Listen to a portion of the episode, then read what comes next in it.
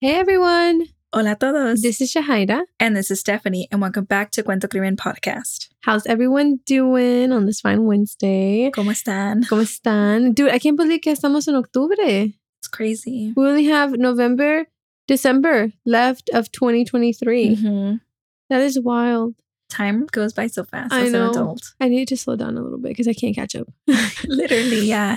I feel like weekends is just like catching up, like extended weeks. yeah, I feel the exact same way. It's like I can't. You just don't really have free time because you're Mhm. just playing catch up all the time. Yeah. But I'm definitely gonna make some free time for the pumpkin patches and all the spooky activities. If y'all know, we love spookiness over here. Yeah. Um. So yeah. So we're very excited for that, and also for the heat to leave because I'm done with the heat. Yeah. I agree. I love sweater weather. Yeah.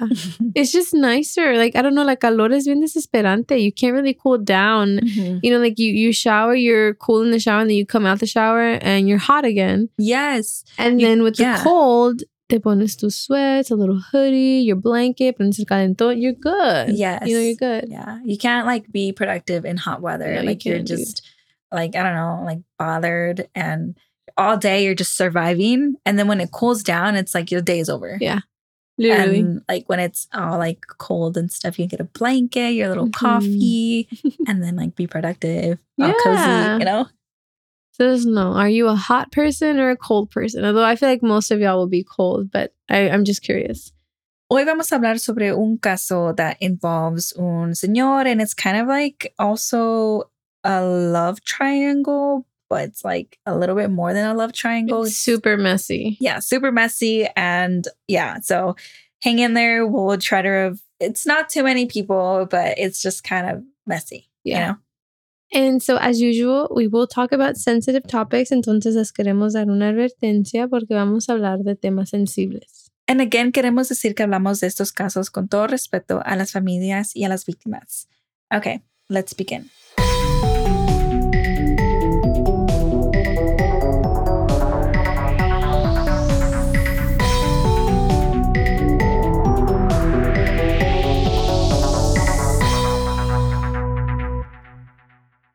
Hoy vamos a hablar sobre José Reyes Ramos, quien tenía 30 años. I feel like we typically cover a lot of women cases, so I think it's good that we came across this case, um, which is obviously involving men. Yes. And I think it's important to realize that both men and women can be victims and they can be stuck in the exact same position. Yes, I agree. And so we'll start off by including some background information. And again, FYI, there's a lot of names and people involved in this case. Um, but again, it's like not too many. So I'll explain. So it's kind of sort of a love triangle, but kind of like two sets of love triangles in a way. But, you know, we'll explain along the way. So it'll make sense. But all right, let's start with Jose. So Jose Reyes Ramos was born in 1984 in Tegucigalpa, Honduras, and he was the oldest of his siblings. And as the older sibling, that comes with some responsibility, as many of you know, and many of you can probably relate to. Uh, nonetheless, though, él amaba su familia y eran muy unidos, todos crecieron juntos. Like most of us, ellos tenían the American dream, pero ellos se querían ayudar, like as a family as a whole. Jose Reyes Ramos, you know, in his young adult life, he decided to move from Honduras to the United States. And his younger brother, Jorge Moncada Ramos, was already living in the States. So, and in some sense, you know, they were going to reunite and, um, you know, be together and support one another. So, Jose Reyes Ramos is the oldest that moved to the United States with his brother, Jorge Moncada Ramos, which is another important person in the story. So basically, Jose and Jorge are brothers. Mhm. Jorge is the young one, and Jose is the oldest. We'll keep we'll keep it going as we go. But yeah, Jose adapted, and fast forward, he was living in the United States por ya cinco años. Specifically, ellos vivían in Chicago, Illinois. And as we said earlier, you know, their primary goal was to improve their lives. And, you know, that was the whole reason why they moved countries, porque ellos querían trabajar, ellos querían, um, you know, just help their family and grow as a family all Mhm. together. For a lot of people who don't support people coming to this country, like do you understand why people are coming to this country? Like, do you understand por qué van a hacer un sacrificio tan grande? Like, dejar tu casa, dejar Mhm. tu hogar where you grew up, your family. Mhm. Like, that's a sacrifice that you're not just going to do just because you feel like it. yeah. It's more like you have to do it and you're trying to survive. Yeah. Sorry, that was a little rant, but Yeah. We can know. like have a whole episode on that. yeah, we could. We're not going to get into yeah, it, but it's, just a big sacrifice that yeah. I feel like few people can understand. And Yeah. it's like how how can you not understand this, you know? Thank you, Steph. That's what I meant to say. and so Jose worked in construction y él mandaba most of his money to his family in Tegucigalpa, Honduras. Jose actually planned on going back to Honduras to take care of his sister, who had been sick for eight months. Entonces, you know, he was described as una persona que trabajaba mucho, muy trabajador, and you know, he was working in construction and in fact it was going super well. And entonces he kind of started his own company and you know, working for himself. Like he learned so fast and was it was going really well for him. hmm And honestly, like, kudos to him, you know, starting your own company. Yeah. and like you come to a new country who doesn't speak your language, that's amazing. And so around the same time, his younger brother, Jorge, started a romance with a young lady, quien se llamaba Daisy Gutierrez. And this couple had two kids. They had a one year old and a two year old. And Daisy had a third child, which was the oldest of the three. And this child was from a previous relationship. Y entonces, you know, yeah, his brother was starting his little family, but however, this couple did not last too long. Jorge and Daisy se separaron. And Daisy is another important person in this Mhm. episode. So, um, although Jorge and Daisy separated, you know, they, you know, were still trying to co-parent porque tenían dos hijos juntos, right? Mhm. Um, but this episode is about Jose Reyes Ramos. Um, y Jose took interest in Daisy, you know, his brother's ex. But by the way, um, it gets a little complicated here, but later on, they did find some flirtatious messages between the two. So, I mean, we can kind of assume that, you know, it takes two to play that, right? So, Mhm. You know, there were some flirtatious messages between the two. But also, like, it was hard to tell between, you know, the articles what kind of situation Daisy and Jose had, right? It was kind of hard to tell if there was a full on relationship between the two or if it was just flirtatious messages or if it was something casual.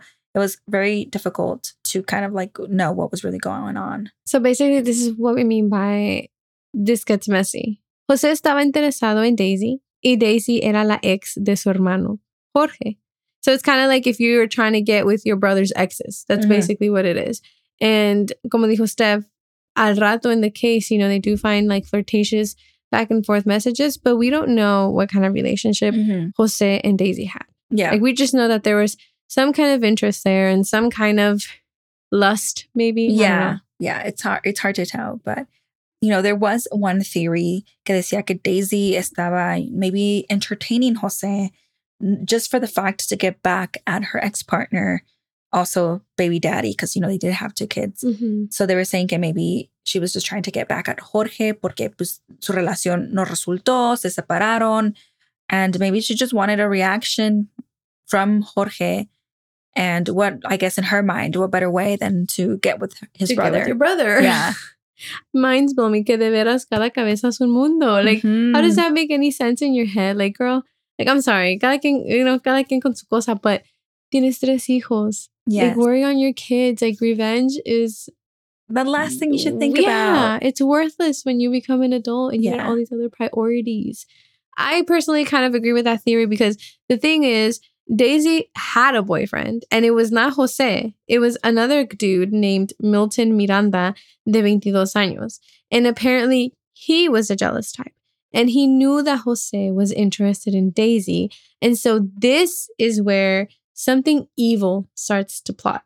this is where things turn right jose goes missing after his brother jorge recibe un mensaje de él diciendo nomás una palabra y la palabra es muerte and after this message jose never responded never answered his phone no one knew nothing of him after this message entonces su hermano jorge was super worried um, and he did suspect a little bit um, from his ex-partner daisy porque, you know, he had confronted her and asked her if she knew something, but she denied it over the phone. And we read in some article that, you know, she was crying while she was denying this. Um, and then Jorge also came out in some articles and said que Daisy was the person to, you know, threaten him. He did threaten his family.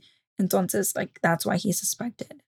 Jose's family put up flyers and they contacted everyone that they knew para poder ver si alguien sabía algo de Jose, but nothing was turning out. Jorge reported his brother Jose missing. Y Jorge was very cooperative. Él les dijo todo que what he knew, right? He told authorities everything he knew, all the background information they needed to know. I'm sure some of y'all are familiar with the show called Snapped. Uh, they also covered Jose's case, and they said that they briefly suspected of Jorge because of the love triangle between Daisy and the two brothers. So they were thinking that maybe Jorge le agarró coraje a su hermano for, you know, showing interest in his ex. Um, so he, at some point, definitely was a person of interest. Yeah. And I think here it's like, I want to explain like the two triangles because Daisy is involved in somewhat two love triangles, right? Triangles. One love triangle son con dos hermanos. And then in the other love triangle is ella, Jose, and then this new boyfriend, Milton. So it's a lot of people. So a lot of, yeah. Uh, investigadores were suspicious about the last text message that Jorge got, and which was the muerte message. And so they did pull phone records, and these phone records showed that his phone pinged near Daisy's house. Entonces they kind of like dug in a little more, and that is when they found these flirtatious messages between Jose and Daisy. So it definitely, like, from these messages, like, if they were in a relationship, if they were not, she was definitely entertaining it. Mm-hmm. So investigators tried talking to Daisy, pero cuando van a su casa, encuentran a los hijos de Daisy with their grandmother. And eventually, not right away, but you know, slowly uncovering everything, authorities discover that Daisy left to New Jersey with her boyfriend Milton, and they discover that they had traveled to New Jersey only a couple days after Jose's disappearance. I think a lot of us can say that's very suspicious. Yeah. Um, and when they finally got a hold of Daisy, which was very difficult for investigators to do, um, I think they were given like phones that were dead ends and things like that. So when they finally were able to talk to her, Daisy dijo que ya conoció a Milton en línea y que Milton nunca había ido a Chicago. But, you know, as investigators are digging and trying to figure out what, you know, um, what went on, ellos descubrieron que, yes, in fact, Milton traveled with her from Chicago to New Jersey, which means like maybe he lived there, um, was in a Chicago. resident there, you know? Yeah. And which again means that they were both there just a few days before Jose went missing. I mean, that's just so weird to say too. Like, oh yeah, he's never been here, but it's like, huh? Like you have ties to here. Like, Yeah, Did like- you not think that, you know, investigators were gonna like dig into it?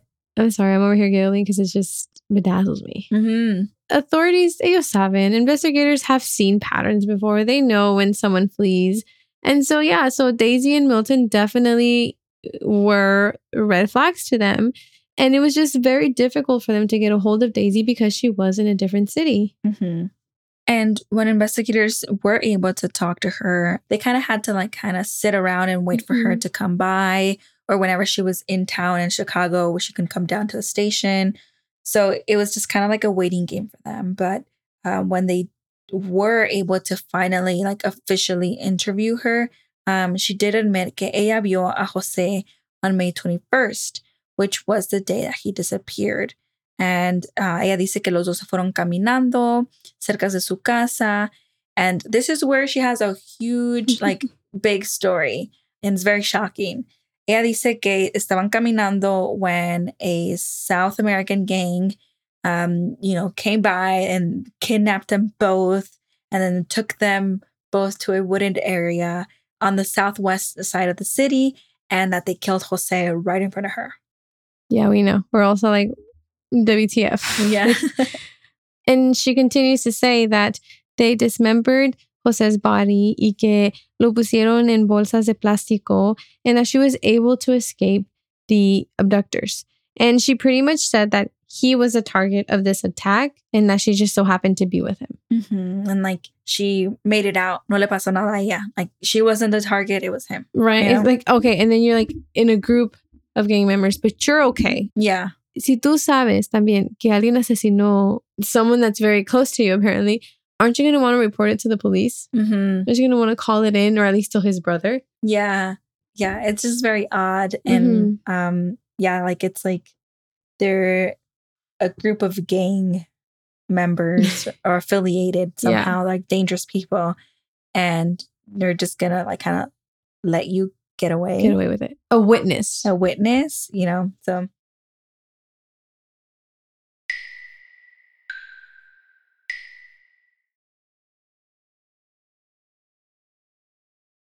investigators you know were shocked at this story and they were definitely you know gonna look into it and try to figure out if this is true right? So um they did ask her to take her to the area where you know they were taken right? And they go and they search but nothing turns out and this whole scenario wasn't true or they couldn't like confirm it. So a couple months later, Daisy contacts the authorities y ella les dice que ella no puede dormir, que ella se siente culpable y que tiene que decir la verdad de qué fue lo que pasó. She confessed that she was seeing both Jorge and Milton, and that Milton found them together, and that's when everything escalated. And after this confession, which is like five months later, authorities got a warrant to search Daisy's family's home and they found human remains buried in the backyard. And some articles said that they also found human remains in jars inside the family home, but like that, we're not too like 100% sure on it. Taking a step back, going back to her confession, um, this is how she described the events. And so in May 2013, Daisy Gutierrez, also, she's only 21 years old at the time. So young. so young, right? Uh, and she is living with her family in the Southwest side in Chicago. She is the mother of three, and she was also pregnant with her fourth. So, yeah, just to kind of insert a little bit about her background and who she is and her age, because I think she's really young. Yeah. And, you know, earlier we said that Milton's jealousy was on the higher end. Like he was a very jealous person. Y entonces he definitely felt some type of way de saber que Daisy y José se estaban mensajeando y de ver de cómo José la buscaba a Daisy. Y entonces this jealousy definitely grew and it unraveled to an evil plan. On May 21st, Daisy le dijo a toda su familia, mom, dad, brother, and her kids to leave the house. And then she proceeded to call Jose over, right, to over to her house. And she lured him to her room, and that's where she started to undress herself, maybe to like seduce him, provoke him. I Mhm. don't know what her intentions or obviously it's a evil plan, right? Yeah. Because of this next thing. And um as she's doing this, her boyfriend, Milton Miranda, um, comes out of hiding and strikes him. And, you know, Milton, going to Stephanie, he kicks the door and he automatically starts attacking Jose with a pipe and a knife. And he slit Jose's throat and he decapitated him. Y él hizo todo esto en frente de Daisy. Daisy claims that ella no sabía, you know, Milton's true intentions. Uh, she didn't know that he was going to take it that far. Um, that she didn't know that he was going to kill him. But I think there's like a lot of like speculation there because I think it was on the Snapchat that they were talking about like you have a pipe and a knife. What else Like, are you going to do? What Yeah. else? What were your intentions with those two weapons? You knew that Milton had those two weapons. Like, Mhm. how? What weren't you like? What were you thinking? What were you expecting? Right? What was not clicking? Mhm, yeah. Um, and at some point, el papá de Daisy, Salvador Gutiérrez, de 58 años, llega a la casa con el resto de la familia. Y él mira la situación de que está pasando, right? And I mean, thankfully, like no one else, like her kids did not see what was going on, like nomás el papá de ella. Entonces, for some reason, Salvador decide ayudarle a Daisy y a Milton, and he assists in dismembering Jose's body and then proceeds to bury him in plastic bags in the backyard. Um, we read that uh, the dad Salvador dug up the hole for three hours in the family home backyard, and I think también dijeron que they decided to bury the body in the garden area, and then in later time they were just proceeding like that life was normal like the garden continued Like, isn't that crazy how people can just like do such an evil act and then Mhm. like, oh, just put it there. y ya. Like, yeah yeah. like how do you go about your life knowing like what just happened Yeah. and everything like a whole body's in your backyard And also, like, the way that they killed him was very brutal. very brutal yeah that was just very extreme hmm While Salvador was digging up the hole for three hours, Milton was in a back room of the house using Salvador's tools to dismember the body. And I think Daisy was just there in the room helping bagging the body and, you know, assisting in that way. hmm Um, and I think later it was confirmed that the father bought the couple, Daisy and Milton, tickets to New Jersey. And again, this was the whole reason why investigators couldn't interview her right away and things like that. hmm They definitely tried to flee. And I feel like when investigators caught up to Daisy, she definitely was trying to dodge it. And also, this confession came after Milton broke up with Daisy and she ended up moving back to Chicago. So it's kind of interesting. Kind of interesting, which makes me think that, like, what if that relationship had continued? Mhm. Maybe Daisy would have confessed. it could have played a very different role for Mhm. sure. Daisy did admit that she helped bag the body parts. Daisy and her father were arrested after investigators looked inside her house where they found body remains. Also, something that we read was that the day that they found Jose's body remains, era el mismo día that um, their grandmother died. Jorge, el hermano menor, uh, said that he was just trying to maintain focus and, and get custody of his kids, all while raising money to send his brother's ashes back to Honduras, their native country. That must be really tough. Like, I don't know, you have problems back at home, you know, with your grandmother, y ahora pierdes a tu hermano, y es la mamá de tus hijos, and you know, you also want to get the kids away from her. It, it's a lot. Like, I sympathize with him. It's a lot. Yeah. it's like one thing after the other and it's Mhm. like big impactful news you yeah. know And so when they get the autopsy report back, um, it showed that Jose died from multiple sharp force injuries from an assault. daisy was charged with first degree murder for helping lure her former boyfriend jose reyes and she was also charged for concealing a death It is believed that Daisy didn't actually harm Jose or helped Milton kill Jose Reyes, but she led him right into the arms of someone who intended to do him harm. And, you know, I don't know, she stayed there. She watched it happen. And others do believe that she participated in burying his body. this also makes me really sad because like her father helped her in this crime right Yeah. and i don't know what his thoughts were but maybe a- as a dad like he thought he was helping her Mhm. Um, but instead, his own daughter put him in the situation, and then he's being charged with concealing a homicide.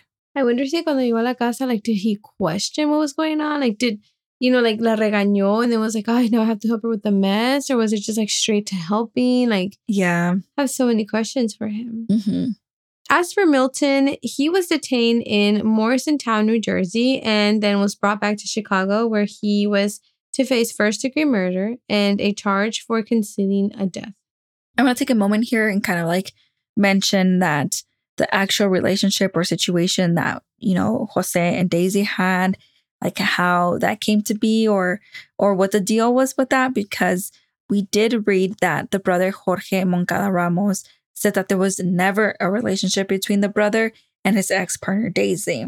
But then we also have those flirtatious messages, right? So Mhm. it's kind of unclear if Jorge knew or if he didn't. It's kind of a little bit on the shaky side. I mean, it sounds like he wasn't aware, but if he was aware, he was just in denial, Maybe, I don't know. you know? Yeah, kind of all in the air. I guess it Mhm. was all kind of in real time. Um, he did say that Daisy would frequently harass his brother after he changed his number. And so that just also goes to show that it was a messy breakup. hmm So, I mean, like, there's like that whole side, right? But then there are also some sources that say that both the brothers, Jose and Jorge, did have a disagreement because of Daisy and that she was threatening uh, Jorge and his family, and that this all happened after, you know, they ended the three year relationship. In April 2016, Daisy pleaded guilty to dismembering a body and she was sentenced to 16 years and was released in June 2021 after serving eight years. Part of her plea deal was that she was going to testify against Milton, and after he found out, he pleaded guilty to 30 years in prison and will be eligible for parole in 2043. Salvador went to trial and wanted to suppress some statements because he said that authorities had questioned him while he was, you know, requesting an attorney. And so he was saying that it was just like against his rights, that he never had someone present with him. And his defense also tried to say that Milton was the head of the crime and he instructed Salvador to, you know, dig up a hole and all these things. And yeah, so he was just trying to suppress some information. Detectives say that Salvador was like a horse and outlined the whole process. And when he requested an attorney, they stopped questioning him. There was a lot of back and forth in this trial, except that like everything about this case was unfortunately very messy. Mm-hmm. Yeah, a lot of back and forth in this trial, but all what he wanted to suppress, like all these motions were denied. And at the end of the day, he was found guilty of dismembering a human body and he was sentenced to 15 years for that. And then he also um, was sentenced for concealing uh, a homicide death, and he got five years for that. So he was sentenced to 20 years um, in prison. And after serving eight years, he was released in February 2021. That's scary. Like, that is. I don't know, like, ¿cómo es que alguien hace un crimen tan cruel and gruesome and then you do it years and all of a sudden it's like um oh yeah you can go back into society. Like how do you trust these people to go back into society? That's my question. This is like a big conversation and the question is is like can people realmente sentirse arrepentidos and do they want to change their life? Do they want to come back into society and and be a better person? Um or is it a case by case as well right? Can people some people actually change and then some people maybe not. Mm-hmm. And that's kind of like just scary. Yeah, because it's like a 50 50, but I feel like it's heavy 50 50. It's a yeah. lot to lose if you get the other 50. Mm-hmm. So, but it's also like a second chance. I don't know. True. But I mean, I don't know. To mess up your one chance by killing someone, it's a lot. Yeah. so I'm saying. Um, we did read that one of the babies is with Jorge, but we're not sure about the other children or in general what happened to all of her children. Kids, yeah. I just hope that they're okay and I hope that they're in a loving mm-hmm. home, um, getting what they need for sure.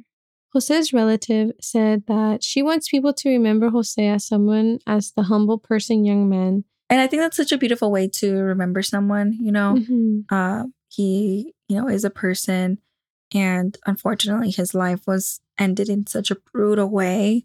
But there, you know, want to remember him as the person that's you know that he was mm-hmm. and it's also so sad because like as a family as we were saying earlier in the episode it's like they want to grow together as a family and they have all these goals like the american dream to you know like also send money back home and you know be together again one day right? Yeah. And all these plans won't be fulfilled because one is missing.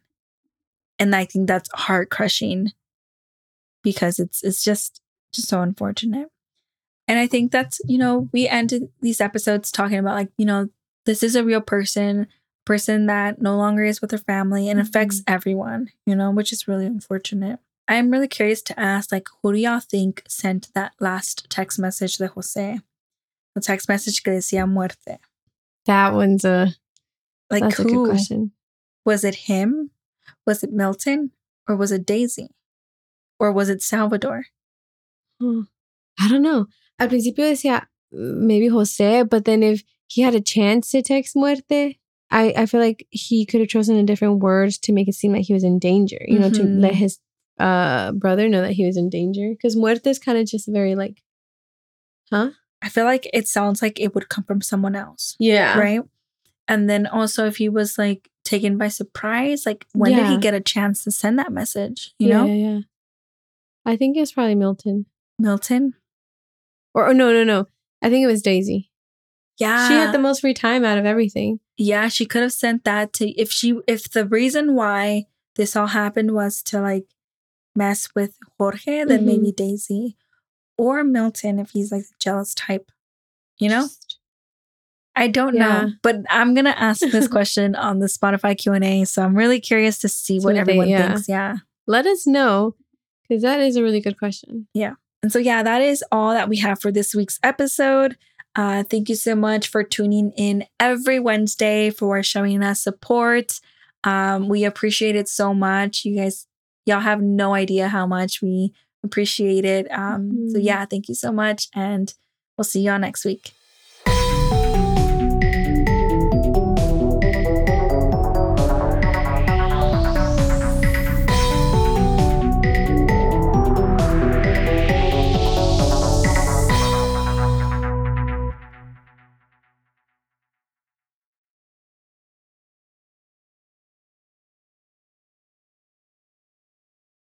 Step into the world of power, loyalty, and luck. I'm gonna make him an offer he can't refuse. With family, cannolis, and spins mean everything. now, you wanna get mixed up in the family business. Introducing The Godfather at ChumbaCasino.com. Test your luck in the shadowy world of The Godfather slot. Someday, I will call upon you to do a service for me. Play The Godfather now at ChumbaCasino.com. Welcome to the family. No purchase necessary. VGW Group. Void where prohibited by law. 18 plus. Terms and conditions apply.